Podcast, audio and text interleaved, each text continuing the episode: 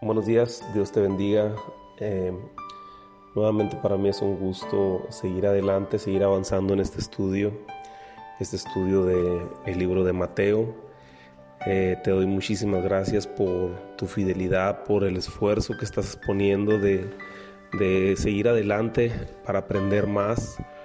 Eh, tú que has seguido la secuencia, ¿verdad? O quizás tú que te estás incorporando es nuestra tercera lección sobre el libro de Mateo y me gustaría que cualquier duda que tengas, cualquier, eh, cualquier pregunta que tengas al respecto sobre, sobre el tema, eh, no dudes en hablarnos, en mandarnos un mensaje, estamos para servirte.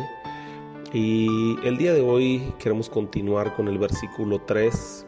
Eh, ya pasamos la introducción y, y el día de ayer Tuvimos el versículo 1 y versículo 2. El día de hoy iniciaremos con el versículo 3, así es que pon mucha atención y, abre tu corazón y que tu corazón sea como esa tierra fértil que va a recibir la semilla el día de hoy para que pueda dar fruto al ciento por uno. Me gustaría iniciar con una oración ahí donde tú estás. Yo te invito a que tú cierres tus ojos y me acompañes en esta oración. Señor, te damos muchas gracias. Gracias por la oportunidad que nos das de poder estar aquí, Señor. Gracias porque pudimos abrir los ojos nuevamente esta mañana y podemos experimentar tu misericordia, las misericordias que son nuevas cada mañana. Te damos gracias porque nos has dado la fuerza para poder despertar. Gracias Señor porque eh, a través de este estudio, a través de esta palabra te podemos conocer más. Yo te ruego en mi corazón Señor que bendigas a cada uno de mis hermanos, que los fortalezcas, que abras su entendimiento, mi Dios, que tu Espíritu Santo los ilumine, Señor, y los llene, Señor, con esta sabiduría, con esta enseñanza, Padre, para poder aplicar cada día en nuestra vida. Eh, tu instrucción, Señor, tu guianza, todo lo que tú quieres que nosotros hagamos, mi Dios, eh, tanto en nuestra vida como con las personas que nos rodean. Yo te ruego, Señor, que podamos seguir avanzando, Señor, sin obstáculo y, que cada uno de ellos pueda fortalecerse en tu palabra. Señor, te pedimos nuevamente por eh, la situación global, Señor, por este, esta pandemia, Señor, que se ha desatado a nivel mundial. Rogamos en nuestro corazón que sea una pronta recuperación para todas aquellas personas que han sido infectadas, Señor, y para todos aquellos hogares donde, mi Dios, no ha llegado esta enfermedad. Síguenos guardando, síguenos protegiendo con tu sangre preciosa, Dios, puesta en los dinteles de cada hogar, Señor, para que no llegue. Te rogamos, Señor, porque se detenga, Señor, el incremento de, de contagios y que empiece a retroceder, Señor. Te damos gracias mi Dios, por todo lo que tú estás haciendo y porque sabemos, Señor, que pronto podremos reunirnos nuevamente en nuestras, en nuestras iglesias, en nuestras congregaciones. Te damos gracias en esta mañana, en el nombre de Jesús. Amén. Muy bien. Eh, el versículo 3 de Mateo capítulo 1 dice, Judá engendró a Tamar, a Fares y a Sara. Perdón, voy a, volver, voy a volverlo a repetir. Judá engendró de Tamar a Fares y a Sara. Fares a Esrom, Esrom a Aram, y Aram engendró a Minadab, Aminadab a Nazón, y Nazón a Salmón. Muy bien, eh, quiero decirte que, que, la historia de Judá, donde conoce a Tamar, donde se encuentra con Tamar, eh, es una historia muy posterior al, día cuando, bueno, a la, historia que vemos en la Biblia en Génesis capítulo 38, 37, perdón, donde José, el hermano de, los otros 11 hijos de Israel, eh, fue vendido eh, para, para, ser llevado hasta, hasta Egipto, ¿no? Con Potifar. Eh, la, cada uno de los hijos de, Jacob o de Israel, como lo mencionamos la clase pasada, pues tienen, tienen una historia muy particular cada uno de ellos, ¿verdad? No, no necesariamente porque aparecen en la Biblia son eh, muy, muy santos, ¿verdad? O, son muy, este, muy espirituales, ¿verdad? Ellos fueron hombres tal cual como nosotros, personas con las mismas eh, tentaciones, con las mismas fallas, con los mismos errores, ¿verdad? Ellos les tocó vivir las mismas experiencias que nosotros vivimos y les tocó fallar de alguna manera, también les tocó pecar, cometer algunas eh, atrocidades, algunas cosas que no eran agradables delante de los ojos de Dios, ¿verdad? A los, a los 12 hijos de, Israel, ¿verdad? Entonces dice la palabra de Dios que, que cuando despuesito de que José fue vendido, ¿verdad? Eh, y es llevado hasta, hasta las manos de Potifar, donde pasó un tiempo y, te invito a que leas la, historia, ¿verdad? Lo puedes encontrar en, Génesis 37. Ahí tú te vas a poder dar una idea de la historia de José, cómo fue vendido, cómo, cómo sus hermanos eh, lo, lo, vendieron a, este grupo de personas que iban emigrando hacia, hacia Egipto, ¿verdad? Pero bueno, eh, después de que José sale de, la casa de su padre, por las, las, razones que te, acabo de comentar, de ahí sale Judá. Judá se va también a otra, a otra tierra, ¿verdad? Dice, la palabra de Dios que en, en, Génesis 38, versículo 1 dice, aconteció que en aquel tiempo que Judá se apartó de sus hermanos y se fue a un varón adulamita que se llamaba Ira, ¿verdad? Eh, era su amigo, era un amigo quizás que tenían una, una, relación de negocios, porque poquito más adelante podemos darnos cuenta que, que tenían como un negocio de, de, ganado, de esquila de ovejas y todo eso. Entonces dice que sale para allá este Judá y que se encuentra un hombre que se llama Sua, el cual tenía una hija eh, y, la tomó por esposa. Le, gustó, ¿verdad? Le, le, llenó el ojo y, se casó con ella, ¿verdad? Ella tuvo a tres hijos, eh, el primero de nombre Er, el segundo Onan y el tercero de nombre Sela.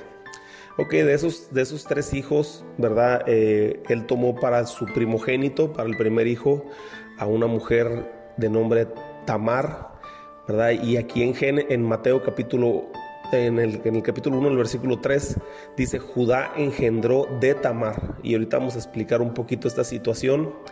Y, lo, y lo, lo, raro que es que se mencione una mujer. Esta es la primera mujer que se menciona en la genealogía de Jesús, ¿verdad? Estamos ahorita analizando la genealogía de Jesús desde el versículo 1, 2, 3 en adelante, ¿verdad? Las primeras 14 generaciones, segundas 14 generaciones, la tercera 14 generaciones, ¿verdad? De las que habla la palabra de Dios. Y esa es la primera mujer que se menciona en la palabra, ¿verdad? esta mujer de nombre Tamar, que fue la esposa del primer hijo de Judá. ¿verdad? Pero dice la palabra de Dios que por algunas circunstancias su primer hijo de, nombre Er muere. Entonces eh, la toma por esposa el segundo hijo Onan.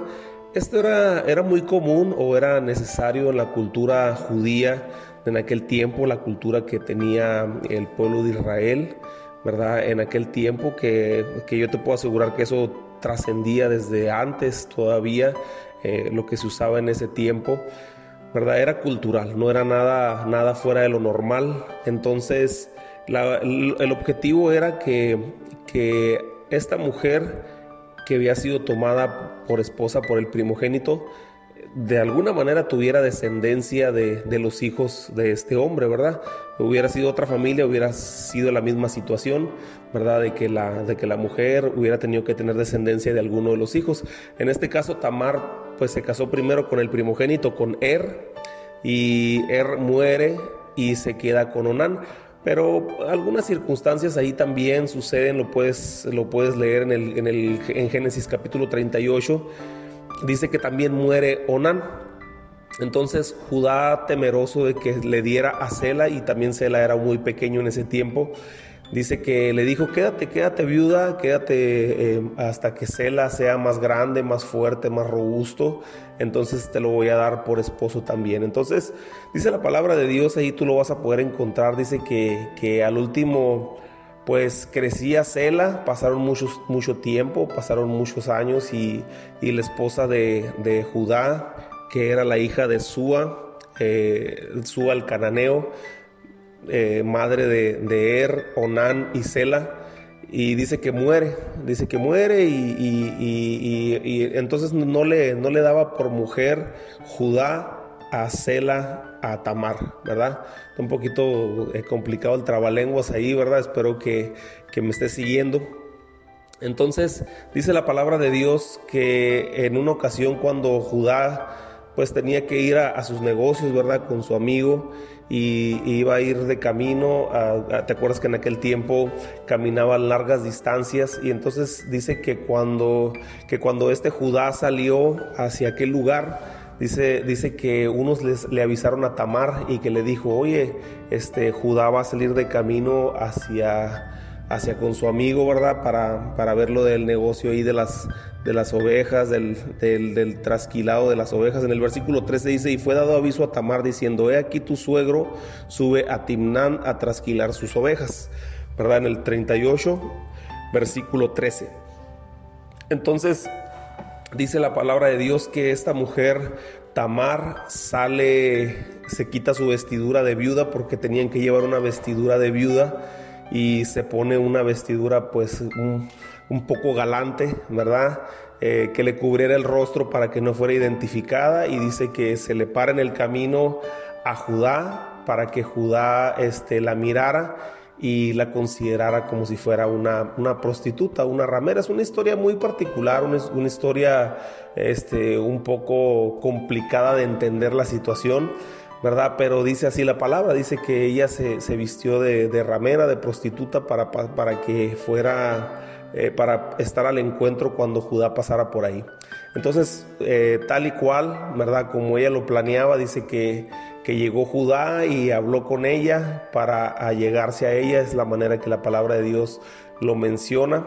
Y quiero decirte que esto no es algo correcto, ¿verdad? No es algo correcto, a pesar de que Judá era un hombre viudo y era un hombre que ya no tenía un compromiso con su esposa, ¿verdad? No es algo que sea correcto, no porque la palabra de Dios lo diga y esas son cosas que, que muchas veces tenemos que entender, ¿verdad? No porque esté escrito en la palabra de Dios quiera decir, quiera decir que fue algo correcto o fue algo agradable a los ojos de Dios lo que Judá hizo, ¿verdad? te puedo asegurar que de alguna manera eso no fue agradable delante de los ojos de Dios lo que estaba lo que Judá había hecho en ese momento, ¿verdad? Porque no era no era algo correcto que él se, allegara a una prostituta, ¿verdad? Y entonces así relata la historia, dice que, que se, se allegó a ella y entonces eh, pues ella se pierde, se, se va, se desaparece, se desaparece, dice que cuando, que cuando, que cuando al tiempo se da cuenta Judá que, que ella estaba embarazada, dice que pues Judá se enojó muchísimo, se enojó muchísimo porque estaba embarazada y no sabía de quién.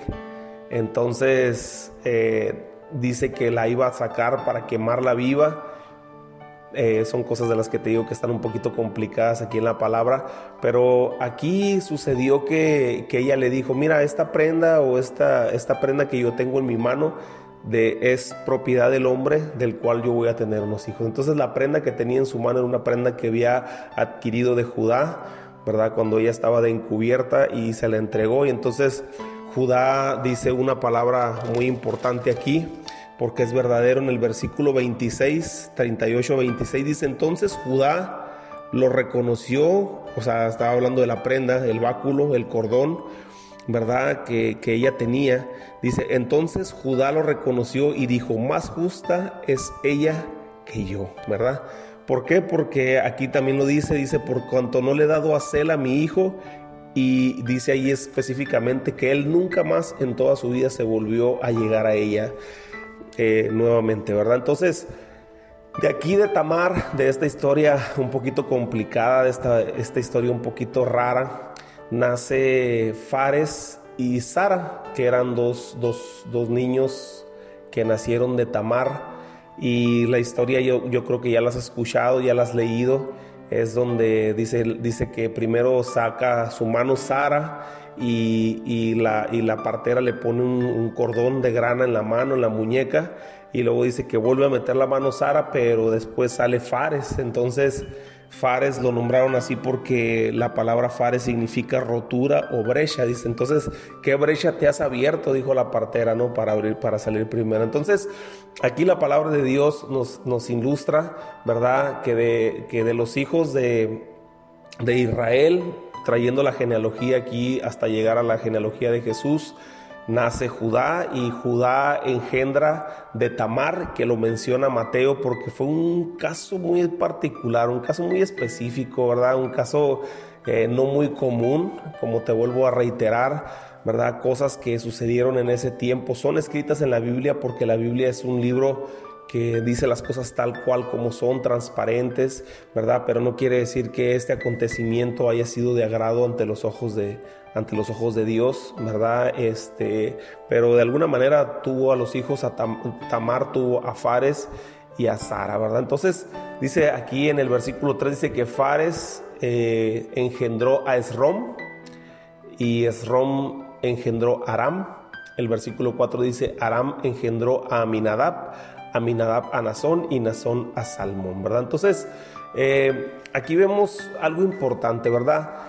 Eh, Tamar, se, desesperó y sintió la necesidad de poder tener una generación, una generación eh, de, Judá o de sus hijos, ¿verdad? En este caso, pues ella al mirar que no, se le entregaba a, su hijo Sela, ¿verdad? Pues tuvo que tomar otras medidas para poder tener una, una una generación de ellos, ¿verdad? Porque era importante tener descendencia. Para, para las mujeres en aquel tiempo era importante tener descendencia de estos hombres y ella pues de alguna manera se buscó la manera para que para poder tener esa descendencia y lo logró, ¿verdad? Entonces tuvo a Fares y a Sara. Entonces eh, los demás nombres que aparecen ahí no hay mucha, mucho relato o mucha historia hasta llegar a Salmón, ¿verdad? El versículo 5 Brincamos al versículo 5, dice, Salmón engendró a Raab, perdón, lo repito, Salmón engendró de Raab a vos. Lo repito porque es importante eh, entender esa parte de que hace mención a una mujer, porque no es muy común que se mencione una mujer en la genealogía. Entonces dice, Salmón engendró de Raab a vos, y vos engendró de Ruth a Obed y Obed a Isaí, ¿verdad?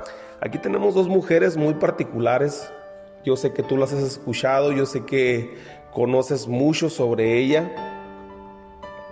Vemos estos otros dos casos particulares donde se mencionan estas dos mujeres que se les dio descendencia, ¿verdad? En, la, en la genealogía de Jesús, ¿verdad? De hombres, de varones, ¿verdad? Que fueron eh, médula espinal o, línea principal del nacimiento de Jesús. Y es que estos dos casos son de gran enseñanza, son dos casos importantes, ¿verdad? Donde podemos ver nosotros cómo Dios acomoda las cosas de una forma especial, ¿verdad? Cuando hay un corazón sincero para servirle, ¿verdad? Un comentarista menciona que el linaje del que descendió Jesús nosotros a nuestros ojos pudiéramos descalificarlo sin, sinceramente, ¿verdad? Nosotros pudiéramos, eh, si lo miramos con nuestros ojos naturales, pues eh, como decimos nosotros eh, aquí, ¿verdad? Quizás era pura fichita o algunas personas ahí que, que cometieron algunos errores, ¿verdad? Que nosotros como hombres podemos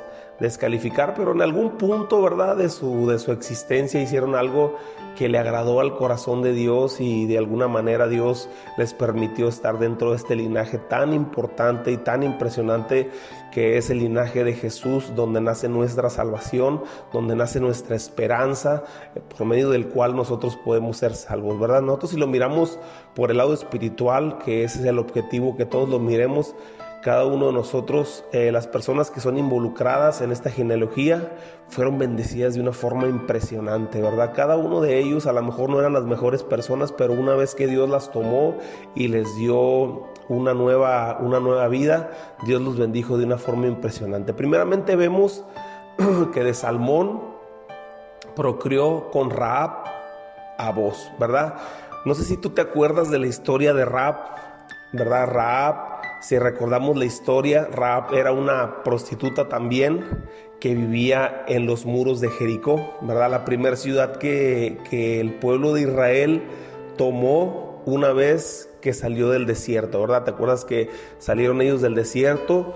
Eh, bueno, salieron de Egipto y anduvieron 40 años en el desierto, donde murió Moisés. Después toma la, la batuta Josué y Josué toma al pueblo de, Israel para meterlo a la tierra prometida, ¿verdad?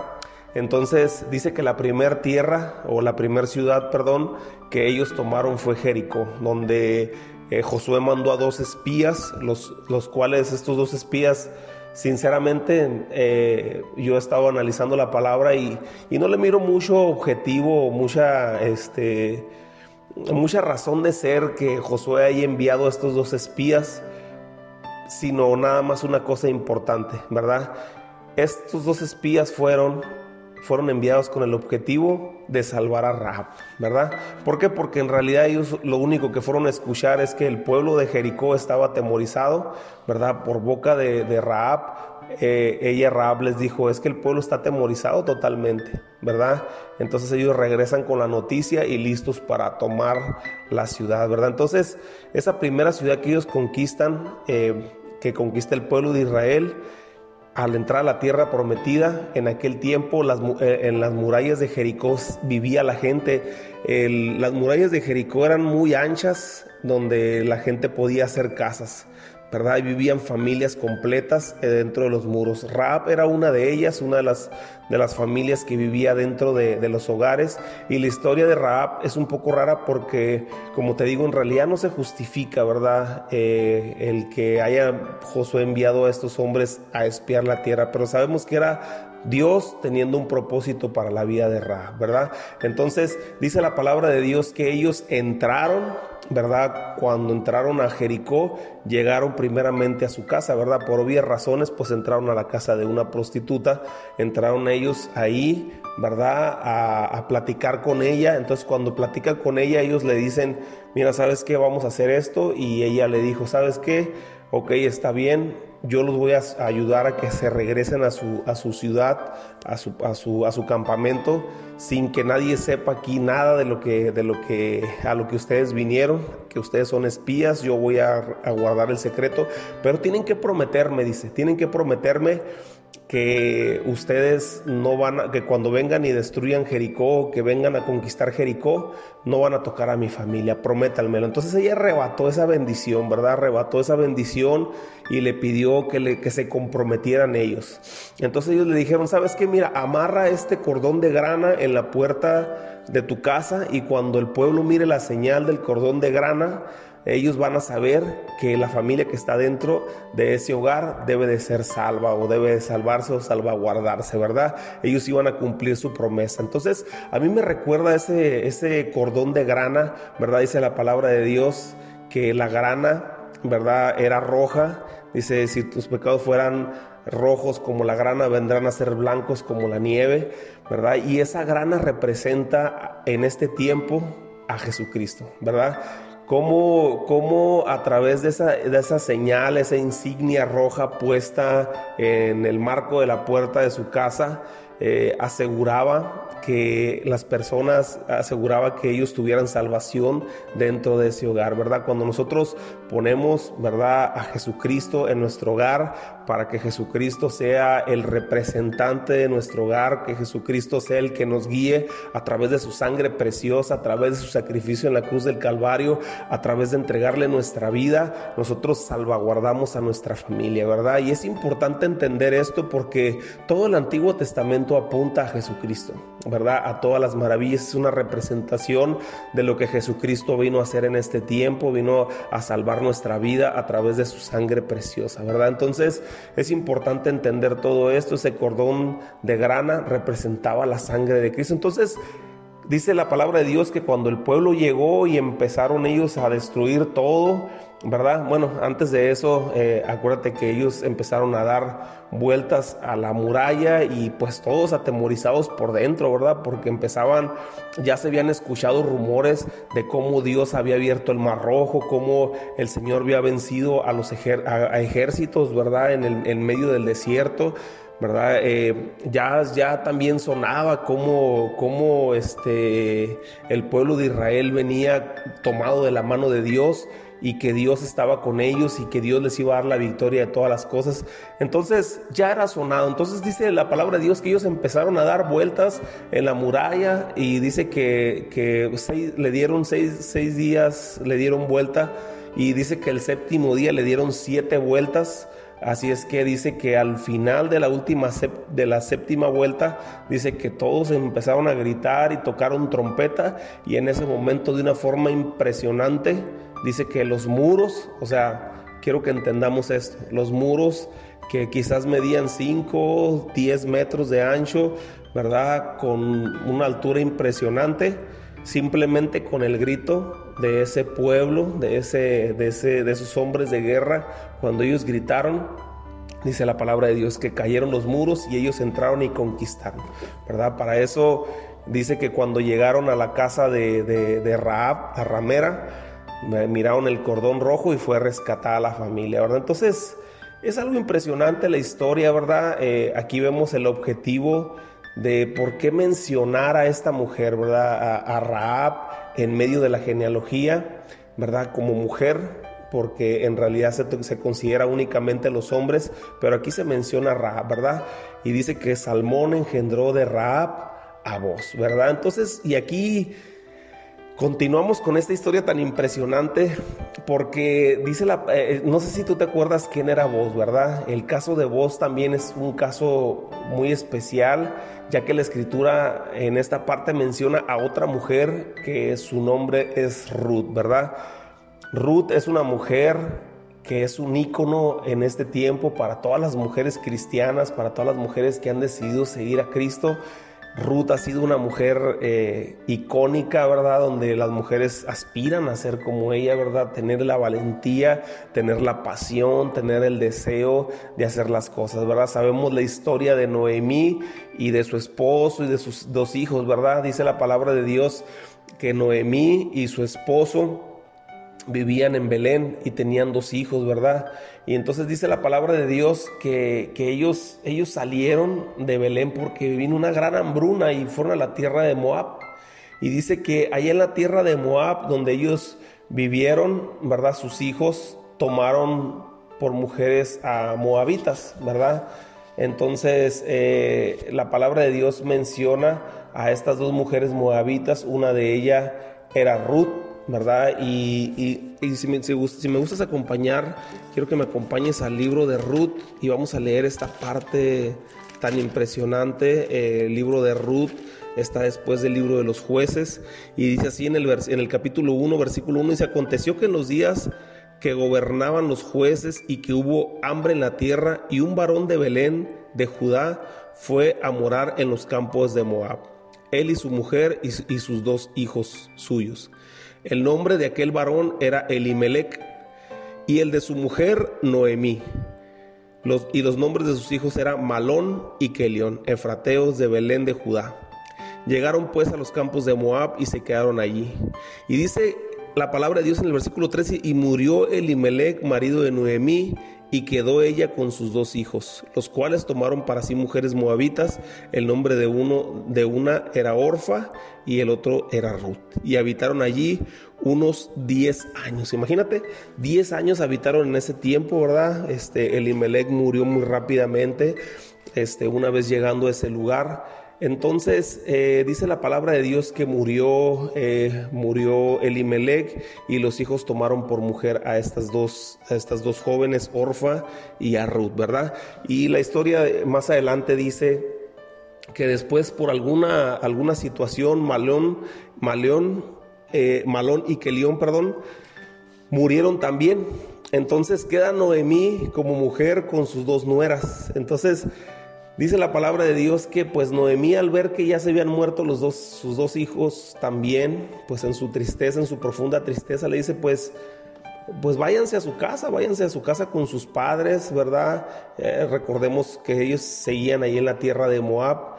Y le dice, váyanse a su casa, a su casa con sus padres y cásense, vuelvan a tener familia, por mí no se preocupen, ¿verdad? Entonces, pues Orfa le toma la palabra y ella sí regresa a la casa de sus padres, pero Noemí dice aquellas palabras que han quedado registradas a lo largo de toda la historia, ¿verdad? Y que aún la recitamos todavía en el versículo 16, dice que Ruth le respondió con aquella pasión, ¿verdad? Con como con aquel estremecida, quizás con aquel coraje, con aquel amor, con, aquel, con aquella, ese deseo de seguir con ella o una profunda tristeza de ver a Noemí sola ya. Entonces le dice, no me ruegues que te deje, ni me aparte de ti, dice, porque a donde quiera que tú fueres, iré yo, y a donde quiera que tú vivieres, viviré. Tu pueblo será mi pueblo y tu Dios será mi Dios. Donde tú murieres, yo moriré yo, perdón, y allí seré sepultada. Así me haga Jehová y aún me añada, solo la muerte hará separación entre nosotras dos, ¿verdad? Y así dice la palabra de Dios que regresó, eh, que regresó Noemí y Ruth nuevamente a Belén, ¿verdad? Entonces imagínate eh, lo impresionante que era esta mujer, no, esta mujer eh, moabita, ¿verdad? Que era Ruth, no era, no era, no tenía la, la no tenía la el conocimiento de Dios, quizás, quizás sus, este, pues su, forma de pensar no era alineada en aquel tiempo con el pueblo de Israel, con, las culturas que tenían los israelitas. Sin embargo, ella miró algo en Noemí, ¿verdad? Y eso es algo importante que nosotros tenemos que entender, ¿verdad? Cómo la pasión, cómo la fe de Noemí, cómo su, su firmeza delante de la presencia de Dios influenció a Ruth. Imagínate, yo no sé si tú te pones a pensar tú como suegra, ¿verdad? Si tienes tu nuera eh, este cuadro o este panorama, esta escena, ¿qué tanto nosotros podemos ser influencia, verdad? Eh, aquí en México se, considera mucho la cultura de que los, de que pues la, nuera y la suegra no, se llevan muy, muy bien, ¿verdad? Pero en este caso fue diferente, ¿verdad? Noemí en su, en su, en su pasión, en su, en su amor por Dios, logró influenciar a Ruth, ¿verdad? Entonces dice que regresaron ellos nuevamente a Belén y dice que pues en Belén ah, tenían que salir a trabajar, ¿verdad? Tenían que salir a trabajar porque pues de algo tenían que comer, ya la situación ya se había mejorado un poquito en, en, en Belén, ¿verdad? En aquel tiempo ya había un poquito más, ya había mejor manera de conseguir alimento. Entonces dice que regresan a Belén y ahí conoció a este hombre que se llamaba Vos, ¿verdad? Sé que es difícil de creer en este tiempo que una nuera, como te comento, se aferre tanto a su suegra, pero yo creo que Ruth entendió que el Dios al que servía Noemí era el verdadero Dios que valía la pena seguir, que él era mejor que cien maridos, ¿verdad? O sea, Ruth a lo mejor, pues dice la palabra de Dios, ¿verdad? Este, que ella eh, pudo, era, era, era bonita, ¿verdad? De hermoso parecer, ¿verdad? Ella pudo haberse ido y conseguido algún, algún joven de su edad, guapo, fuerte, adinerado, que, que la hubiera podido acomodar, ¿verdad? En algún, en algún buen puesto, ¿verdad? Sin embargo, ella prefirió seguir a Noemí, ¿verdad? Para ella el seguir a Dios, al Dios de Noemí, era mejor que 100 maridos, ¿verdad? Eh, entonces ella decidió regresar con Noemí y yo te puedo asegurar que no fue pensando que, que pues a ver qué agarro allá en, en, Belén, cuando llegue a Belén, pues a ver si me sale un galán por ahí y a ver si me enamoro y, nos casamos. No, no, no creo que haya sido el objetivo, el pensamiento de, de, de Ruth en ese momento. Ella iba dispuesta a pasar su vida como viuda, el resto de su vida eh, al lado de Noemí por amor a Jehová, ¿verdad? Y amor a su suegra. Sin embargo, Dios miró su corazón y le permitió rehacer su vida. Y no solo eso, sino que le puso dentro del linaje más importante que hay en la palabra de Dios, en el linaje del Mesías. Ruth terminó siendo la bisabuela de David. Si me escuchaste bien. Ruth terminó siendo la bisabuela de David. Y aquí volvemos a lo que decíamos antes, ¿verdad? Jamás le ganaremos a Dios, ¿verdad? En, en bondad. Si nosotros le damos nuestra fidelidad, Dios te da su fidelidad. Y la fidelidad de Dios es mucho más grande que nuestra fidelidad. Así es que si nosotros le damos fidelidad a Dios, Dios nos da su fidelidad y su fidelidad es inmensa, ¿verdad? No, es, no tiene ni siquiera margen de comparación. Si nosotros le damos tiempo, Dios nos da una vida eterna, ¿verdad? Si nosotros le damos nuestra economía, te lo reitero, ¿verdad? Dios te da todo lo que tú necesitas para el resto de tu vida. Entonces, claro que, eh, que la fidelidad de Dios, pues, es más grande de lo que nosotros nos podemos imaginar, ¿verdad? Entonces, déjame te digo esto, eh, Ruth eh, terminó estando dentro del linaje de, de Jesús y y aquí lo, interesante es esta parte, ¿verdad? Lo interesante es que, Ruth no era, del, no era de, la descendencia de los, del, pueblo de Israel, ¿verdad? Pero Dios le da un lugar especial en el pueblo de Israel, ¿verdad? Entonces, e, es impresionante, a mí me, me, impresiona mucho esta historia, tú te puedes quedar como tarea a lo largo de este día leer el libro de Ruth, ¿verdad? Las hazañas que hizo Ruth y cómo su amor por Dios, su amor por su suegra, ¿verdad? La llevó a estar en una posición impresionante, ¿verdad? Entonces, eh, continuamos con el versículo 6, versículo 6, dice, Isaí engendró al rey David. Y el rey David engendró a Salomón, de la que fue mujer Urias, ¿verdad? Entonces, eh, así como te digo, Ruth engendró a Obed, padre de Isaí, el que sería padre de David. ¿Te acuerdas que platicábamos al principio y le, pusimos mucho énfasis a la genealogía de David? Al principio hablamos un poquito sobre David y cómo fue ungido por parte de, de Samuel ¿verdad? Entonces Ruth y Obed tuvieron un hijo, el cual fue Isaí. Entonces Isaí tuvo un hijo también y, su nombre fue David y David engendró a Salomón. Entonces la historia de cómo David procrea a Salomón también es algo extraño, ¿verdad? Ya lo miramos un poquito arriba, eh, que David eh, pues también cometió sus, sus fallas, sus errores, cometió sus, atrocidades, ¿verdad? Pero de alguna manera Dios perdonó a David porque David tenía un corazón entregado para Dios, ya que David era un hombre que podía tener la mujer que quisiera, sin embargo dice la palabra de Dios que en ese tiempo cuando todos los reyes salen a pelear, dice que él se quedó en el palacio y, en, ese palacio eh, dice que salió a la terraza y que miró a esa mujer, Betsabé, dice que la miró y la mandó traer, ¿verdad? Entonces David cometió eh, un pecado en ese momento que fue, un que fue castigado severamente de parte de Dios porque, porque eh, pues hizo algo malo, ¿verdad? Hizo algo malo delante de los ojos de Dios. Sin embargo, dice la palabra de Dios que él se humilló. Él, él pidió perdón Dice que él lloró, él, se metió en la presencia de Dios y, Dios lo perdonó. Dios lo perdonó al grado de que después tomó por mujer formalmente a Betsabé y tuvieron un hijo, ¿verdad? El cual fue Salomón. Fue Salomón y Salomón eh, fue uno de los grandes reyes que tuvo, que tuvo Israel. Eh, estas cosas extrañas, ¿verdad? Que, que a veces suceden en la palabra de Dios, pero todo tiene un propósito. Todo tiene un propósito, Dios siempre tiene pensamientos de bien y no de mal para nosotros y, a veces nosotros tenemos consecuencias de nuestras propias decisiones, ¿verdad?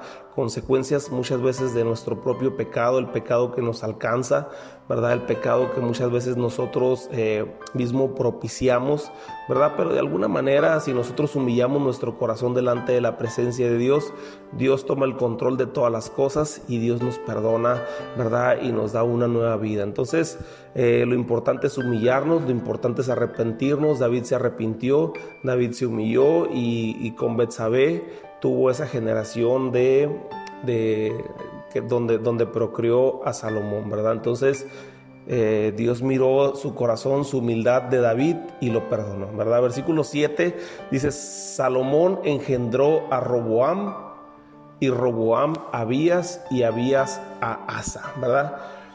Quiero decirte que este, este punto de la genealogía que estamos viendo ahorita en Mateo es un tiempo muy, muy muy oscuro en la historia del pueblo de Israel. ¿verdad? Es un tiempo muy oscuro donde el pueblo de Israel empezó a, tener muchas fallas, muchas fallas de una forma eh, que le desagradaban a Dios, ¿verdad? Algo impresionante. Como después de que Dios les había mostrado sus grandes prodigios, sus grandes maravillas, como el pueblo de Israel ¿verdad? Optaba por, por alejarse de la presencia de Dios, ¿verdad? Entonces, aquí llegamos donde David engendró a Salomón y Salomón engendró a Roboam, ¿verdad? Entonces la historia de Salomón, ¿verdad? Eh, es la historia de, un rey que, que, empezó, empezó a reinar desde muy joven y dice la palabra de Dios que Salomón, cuando Dios le preguntó que si qué es lo que quería, pues cualquiera hubiera pedido riquezas, ¿no? Cualquiera hubiera pedido riquezas, ser, ser una persona con muchas propiedades, con muchos, con un ejército muy grande, ¿verdad? Pero lo único que le pidió Salomón en su, en su juventud fue, fue sabiduría para gobernar al pueblo, ¿verdad? Y entonces dice la palabra de Dios que a Dios le agradó esa petición que Salomón le había hecho, ¿verdad? Entonces dice la palabra de Dios que, que aparte de, darle sabiduría, la sabiduría que Dios les, que él estaba pidiendo a Dios para gobernar al pueblo, también le dio riquezas por cuanto no las pidió, ¿verdad? Entonces Salomón es considerado uno de los hombres más sabios de toda la historia, ¿verdad? Uno de los hombres que tuvo más sabiduría una sabiduría impresionante, ¿verdad? Que no la podemos comparar con nadie, quizás ni con Albert Einstein, ¿verdad? Porque esta fue directamente dada por Dios. Eh, para su tiempo, ¿verdad? Entonces, eh, Salomón escribió muchos proverbios, tú puedes leer el libro de proverbios, fue escrito por Salomón, eh, el libro de Eclesiastés también fue escrito por Salomón, ¿verdad? Y tú puedes, tú puedes encontrar infinidad de consejos que te pueden ayudar en esta vida cotidiana, en la vida que tú vives todos los días, ¿verdad? Para poder sacar adelante, ¿verdad? Dice la palabra de Dios que David había sido un hombre de guerra, un hombre conforme al corazón de Dios, pero David había, matado a muchas personas, ¿verdad? Eh, David había sido un hombre de guerra que había, que había ido a destruir ejércitos completos. Entonces dice la palabra de Dios que en una ocasión David sintió en su corazón, ¿verdad? Ya, ya en su... En su en la cúspide de su reino, ¿verdad? Dice la palabra de Dios que él sintió como una tristeza en su corazón y dijo, mira, yo tengo palacios, tengo una casa muy hermosa de cedro y, Dios sigue habitando en tiendas, ¿verdad? Entonces dijo, voy a construirle casa a Dios. Dijo que, Dios, que dice que sintió en su corazón un deseo de construirle casa a Dios. Pero Dios le dijo, ¿sabes qué? Mira, eh, está bien, ¿verdad? Está bien que sientas el deseo de, construirme casa, de, hacerme un lugar para donde yo pueda habitar, ¿verdad? Pero, pero déjame te digo algo, no, no, no puedes construirla tú porque tú has derramado mucha sangre, pero por tu corazón, por el deseo, estoy parafraseando un poco, ¿verdad? Por tu deseo, el deseo de tu corazón de construirme casa, ¿verdad? Le voy a dar la oportunidad a tu hijo Salomón de que me construya casa, ¿verdad? Entonces, Salomón, ¿verdad? Toda su historia o toda su vida fue dedicada a construirle casa a Jehová, ¿verdad? Casa, un palacio impresionante, un templo impresionante, perdón, un templo impresionante, dice la palabra de Dios que Salomón estaba construyendo su templo y, y el templo de Jehová y al tiempo también estaba construyendo su casa, su palacio, ¿verdad? Una casa como de campo, ¿verdad? muy bonita, ¿verdad? Tú puedes encontrar todas, esas, todas estas historias. Eh,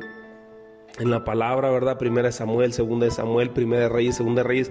Todo eso tú lo puedes encontrar ahí, ¿verdad? Cómo, la, eh, Salomón se esmeró tanto en, construirlo y también con, la, con el conocimiento, ¿verdad? El conocimiento, eh, uno, uno, Dios le había dado la indicación de cómo construirle casa, ¿verdad? Le había dado las medidas, le había dado los materiales, le había dado todas las cosas que, las especificaciones que él quería. Sin embargo, pues Salomón, como, como buen arquitecto, como buen ingeniero, ¿verdad? Eh, Dios le había dado ese conocimiento, esa sabiduría y pudo, pudo ejecutar la obra de una forma impresionante. Entonces, eh, Salomón mucho de su tiempo se dedicó a eso. Y dice la palabra de Dios que, que tuvo muchas, muchas mujeres, muchas concubinas, tuvo muchos lujos, muchas riquezas, ¿verdad? Y, pero al final del tiempo, al final de la historia de, de Salomón, sucede algo que, que, que, no le agradó a Dios. A pesar de que Salomón era, había, sido un, había, sido,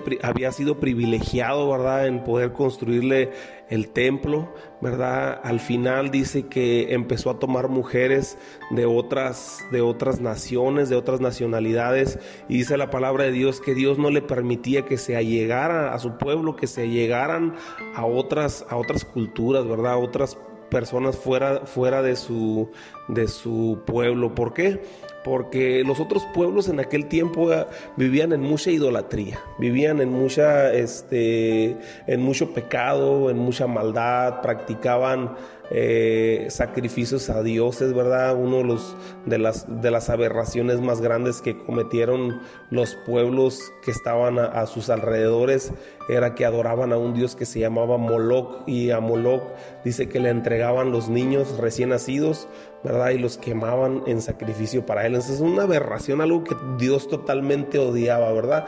Entonces dice que Salomón al final de su vida pues tomó a tomó a mujeres que no eran del pueblo de Israel y entonces dice que en su vejez les permitió muchas cosas, ¿verdad? Les, les permitió que montaran altares a otros dioses que no era que no eran que no era Jehová y, que metieran otro tipo de culturas que, que, que empezaron a afectar al pueblo. Lo que Dios ya había dicho, eso se cumplió, ¿verdad? ¿Cuántas veces Dios en nuestra vida nos alerta de ciertas cosas, ¿verdad? Quizás de ciertas amistades, no digamos que vamos a rechazar a nadie, pero muchas veces Dios nos alerta con algunas amistades y Él mismo nos dice, ¿verdad? El Espíritu Santo nos indica, ¿verdad? Que tengamos cuidado con ciertas personas y muchas veces nosotros ignoramos eso, ¿verdad? O muchas veces la palabra de Dios dice que no nos unamos a yugo desigual ¿verdad? En algún negocio, ¿verdad? Cuando estamos nosotros trabajando en nuestra vida cotidiana y de repente llega alguien y nos empieza, nos empieza a proponer un negocio, eh, un negocio que, que pues puede parecer muy bonito o muy bueno, pero esa persona no tiene los valores y las convicciones como hijo de Dios que quizás tú tienes, ¿verdad? Entonces, eh, el unirnos a yugo desigual regularmente trae una consecuencia ¿verdad? Dolorosa y, también, ¿verdad? Cuando nos unimos a, yugo desigual, ¿verdad? Si tú te casas con alguna persona que no tiene eh, las mismas convicciones delante de Dios, ¿verdad? Que tú tienes, pues es muy probable que batalles. Entonces, en este caso, Salomón comenzó a batallar con sus mujeres, pero pues ya les dio chance, ¿no? Ya, ya estaba más para allá que para acá, así es que les dio chance de que montaran altares, que montaran este, lugares de sacrificio, ¿verdad? Dentro del pueblo. Y pues todos los pequeñitos, todos los niños, los chiquillos que andaban ahí, pues estaban mirando, ¿verdad? Todos ellos estaban aprendiendo lo que estaba sucediendo. Entonces la primera generación después de Salomón, para ellos ya se les hacía normal que hubiera otros dioses aparte de Jehová. Entonces por eso es importante que nosotros, ¿verdad? Nos afirmemos muy bien en Dios, nos tomemos de su mano e instruyamos a las nuevas generaciones, ¿verdad? Que a las nuevas generaciones se les haga normal adorar a Dios, ¿verdad? Buscar la presencia de Dios, eh, eh, tener fe en Dios, creer en que Dios, eh, a pesar de que el, mundo está ahorita de, de, cabeza, ¿verdad? Por las pandemias, por las enfermedades, por las crisis económicas y todo lo que está sucediendo alrededor de nosotros, que nosotros podamos inculcarle a nuestras generaciones, a la generación que nos corresponde, enseñarle enseñarles el amor, ¿verdad? La pasión por Dios. Y yo quiero que eso te quede en tu corazón, ¿verdad? Entonces Salomón empezó a, permitir todo eso. Entonces todos los chiquillos que andaban ahí, pues ya